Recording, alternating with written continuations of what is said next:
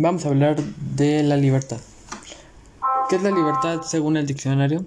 La libertad es la facultad y derecho de las personas para elegir de manera responsable su propia forma de actuar dentro de una sociedad. La libertad es algo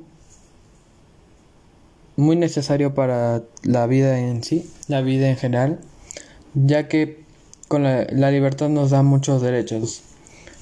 Tenemos, Gracias a la libertad ya no existe la esclavitud. Y la libertad nos da diferentes libertades, como la libertad de expresión, libertad de opinar, libertad de participar en cosas, en actuar como tú quieras, tener la vida, vivir la vida como tú quieras, siempre y cuando respetando los límites, pero sigues pudiendo ser libre en la vida con tus acciones.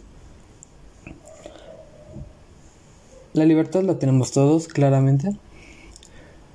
La libertad, como digo, es un derecho, igual que el derecho a la salud, a la educación.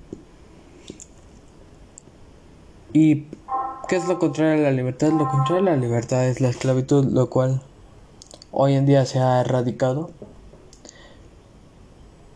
Y así todo el mundo ha podido tener libertad tanto de libertad en sí misma y ya no hay esclavitud. Otra cosa muy importante es que nadie nos puede eh, negar la libertad, ya que nadie tiene el derecho de quitártela, porque no es, no es tu dueño, no es quien te pueda mandar sobre tu libertad. La libertad nos abre muchas puertas ya que con ella